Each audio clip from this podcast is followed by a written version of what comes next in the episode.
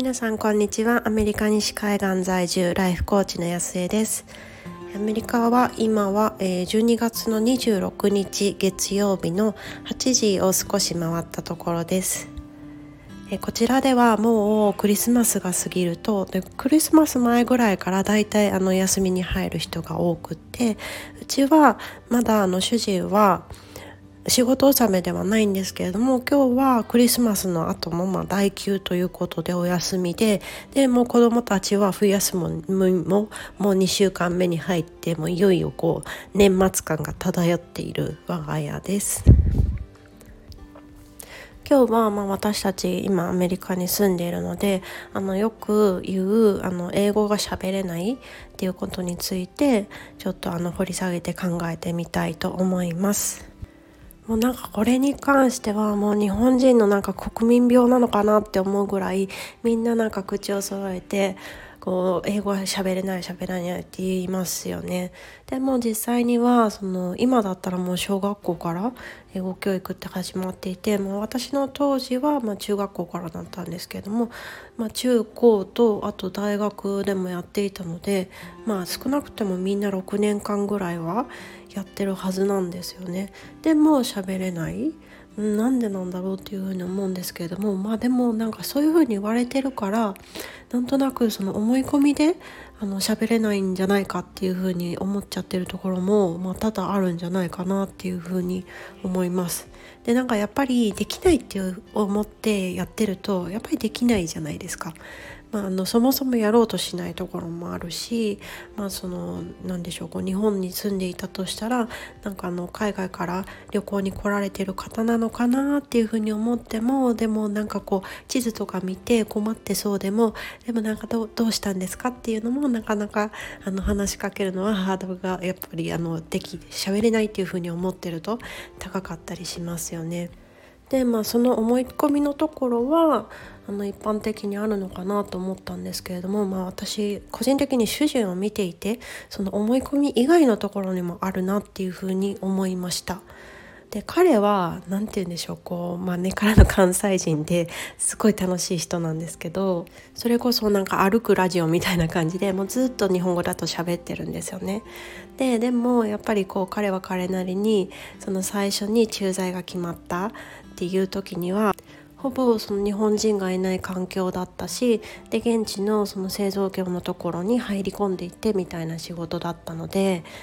まあ、ちょっとこうおそらくかなり身構えてたと思うんですよね。で、まあ、今でも思えてますけどレストランとかに行っても私の方が聞き取りができるから普通に私が今日のあのおすすめはとか聞いてで注文してみたいなことをやってたなっていうふうに今ちょっと懐かしく思い出しています。ただなんか最初の頃から彼が言っていたのはなんか俺はあのハートで伝えるからっていうふうに言ってたんですよね。で実際になんか現地のその友達というか、まあ、仕事仲間の人たちと話してる会話を聞いてもすごい楽しそうにしてるしであの遠くから見てたりすると別に声とか聞こえないじゃないですか。で雰囲気だけ見てるともうめちゃくちゃこう仲いい友達みたいに見えるんですよね。でなんかなんでなんだろうっていうふうに思ってたんですけどそれって結局私たちってこう何のために英語を喋ってるかっていうことだと思うんですよね。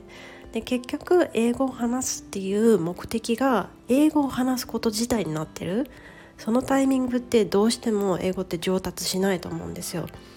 ただその英語を話す目的が今の私であったら例えばそのコーチングでもっともっとそのクライアントさんのこう心の中が知りたいですとかでもっとその前に進んでいくサポートをしたいとか、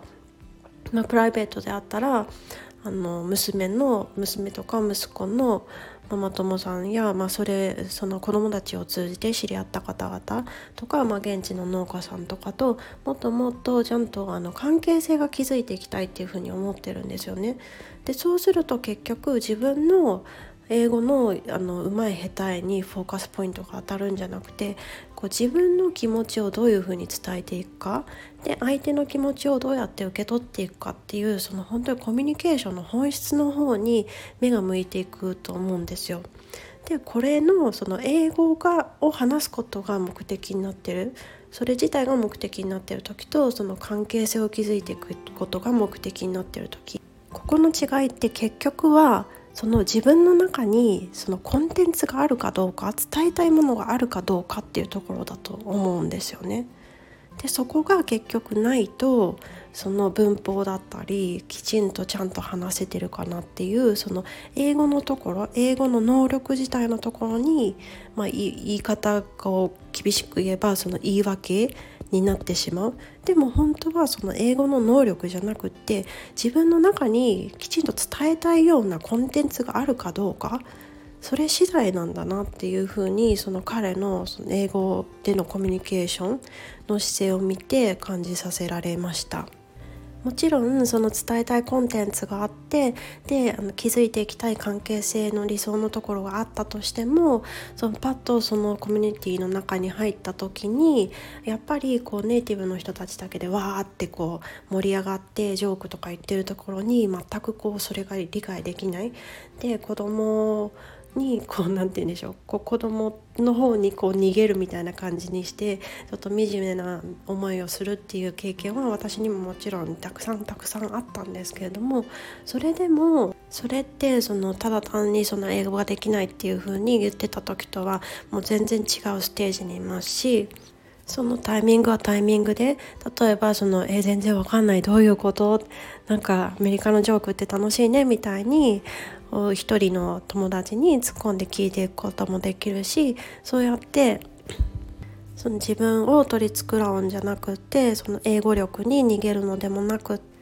そして何人であるとか何語を話すとかそういうのも全部取っ払った状態で自分が一人の個人として目の前にいるその人とどういう関係性を作っていきたいのかそういうことにフォーカスしてコミュニケーションをとっていくと別にその英語ができないとかなんかそういう問題じゃなくなってくるなっていうふうに感じています。こんな風に感じられるようになったのもそのコーチングの勉強を通じて私たちはこういろんな思い込みやそういろんな考えに縛られたりして自分を制限してしまっているっていう可能性があるっていうことに気づいたのとあとはやっぱり本質を見ていくこと何が本当に求めていることで何を大切にしたいのかそういうなんか手段じゃなくて本質の方を見ていくそういう考え方が身についたからだなというふうに思います。はい今日は、えー、英語が話せないというふうに一般的に言われることに関してちょっと考えたことをまとめてみました。最後まで聞いていただいてありがとうございます。それでは今日も素晴らしい一日をお過ごしください。